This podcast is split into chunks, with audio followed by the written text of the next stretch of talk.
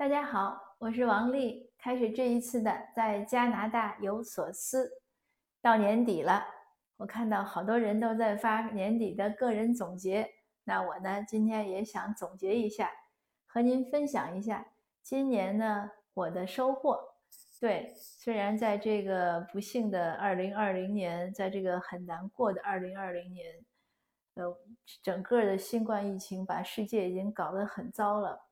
可是呢，我仍然要实事求是的说，在这一年中，虽然我有很多很多损失，有很多不方便，也有很多愁苦，但是我仍然有收获。那从一月份开始呢，我当时呢写了一个计划，这个也是我多年的一个习惯。我每年过完元旦，就会突然有一天雄心壮志。升起会找一张纸，把我今年想做的事儿或者打算做的事儿写下来，都是一些大的条目。那我写的计划呢，我就贴在我的台历上。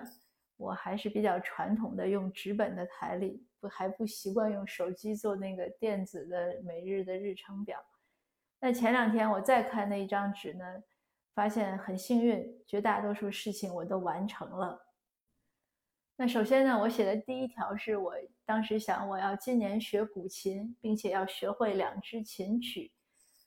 我确实是学了，也 学会了两支，尽管是最最最最基本的曲子，就是我老师讲说那个都是古琴定音的时候，就是基本音它的一个练手的一个。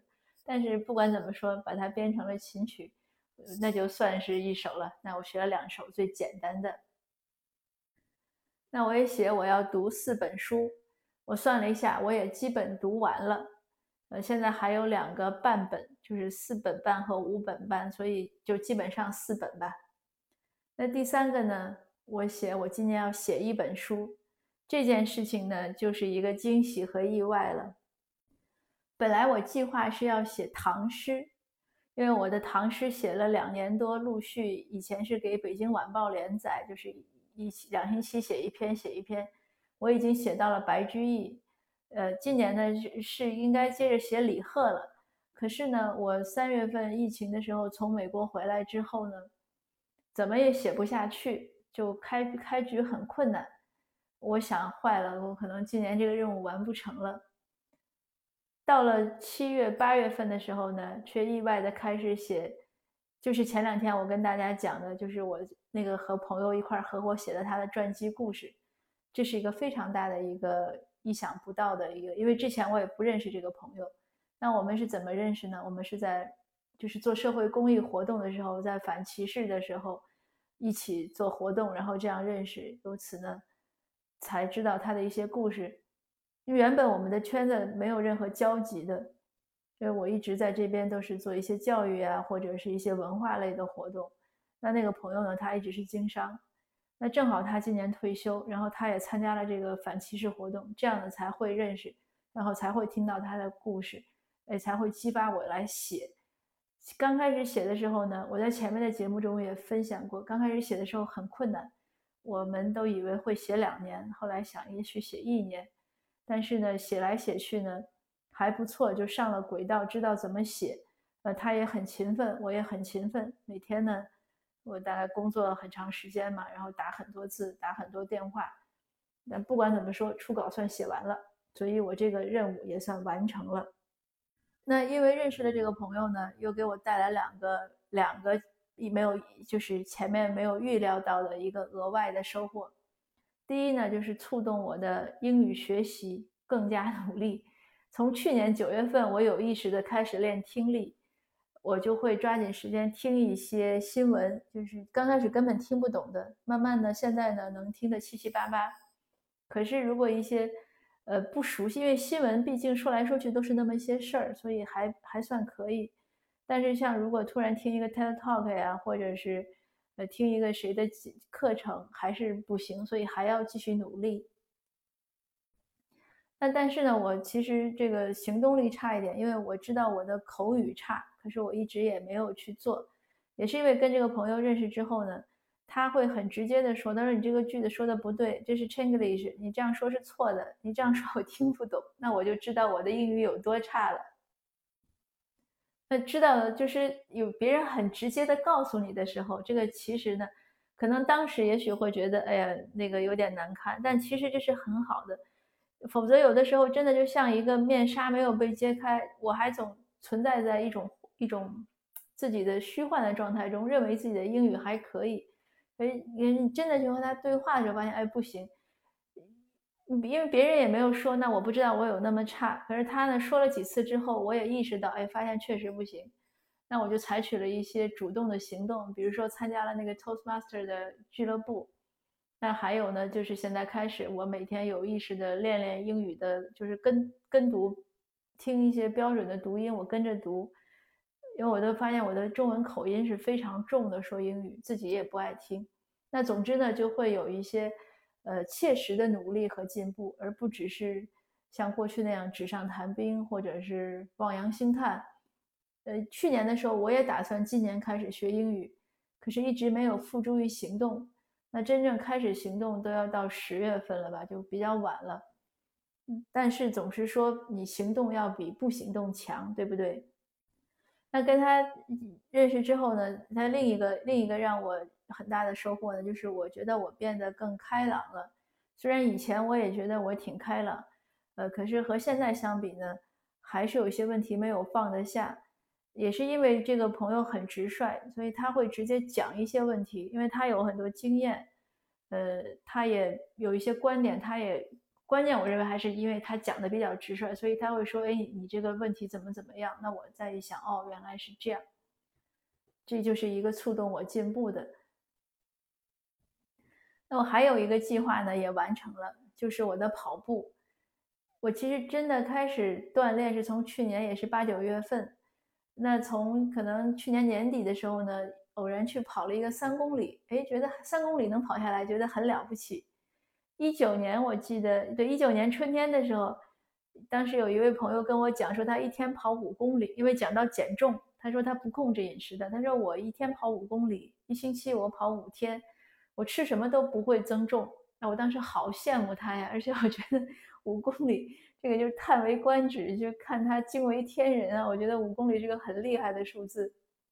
我但是从今年呃七八月份开始陆续跑，那到九月份开始呢。我也可以每天跑五公里，所以发现也没有那么难，也不是不是很困难。你只要能坚持一点一点一点，就会坚持下来。那这两天呢，我把它慢慢提升到像六公里在努力，因为也是有人告诉我说，你如果要跑步三十分钟是不足以减重的，一定要跑到四十分钟。那四十分钟对我来说差不多就是呃六公里吧，可能嗯，跑了大概有四五天了。那我新的一年的计划呢，肯定是要把这个四十分钟的跑步坚持下来。所以大家如果，尤其是女性，如果你要减重呀，呃，你希望皮肤好啊，呃，希望什么，那跑步我觉得是个很好的方法，而且对心情也有好处。你跑一跑一个五公里或者跑一个六公里下来，大汗淋漓，就什么烦恼都没有了。如果还有烦恼，那就再跑一次，肯定我 相信就不会有了。还是很快乐的。你现在如果有的时候不跑，我都觉得怅然若失，觉得身体不舒服。当然，最大的一个一个意外的收获其实是喜马拉雅。我在年初的时候，一月份刚开始录的时候，因为喜马拉雅我开了其实三年了，算今年。那年初的时候是真的想，哎，我又重新想说，我好好开始录一个专辑吧。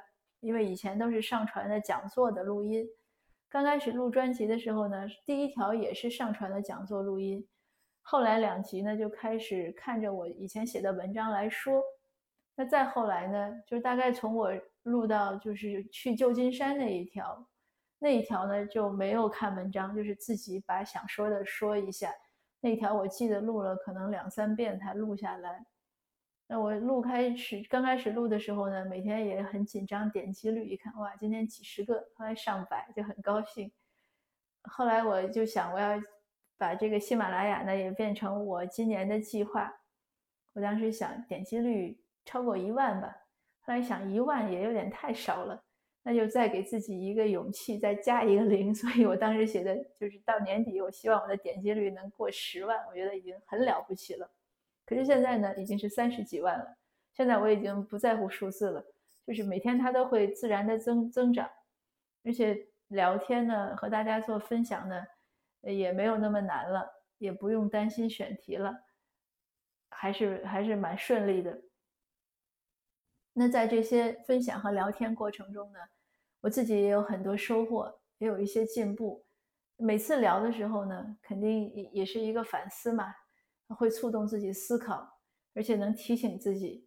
像我那个搭档就讲，他有一次就讲，他说：“哎，他说我觉得你这个方面做的不好啊，你在喜马拉雅里是那样说的，可是你做起来却没有那样好。”我说：“好吧，那我要严格的要求自己。”呃，因此呢，大家有的时候常常会看到听听友留言说感谢我的分享，我也是真心实意的感谢大家，嗯，谢谢陪伴，因为如果没有你们的收听，那我的分享也没有任何意义了。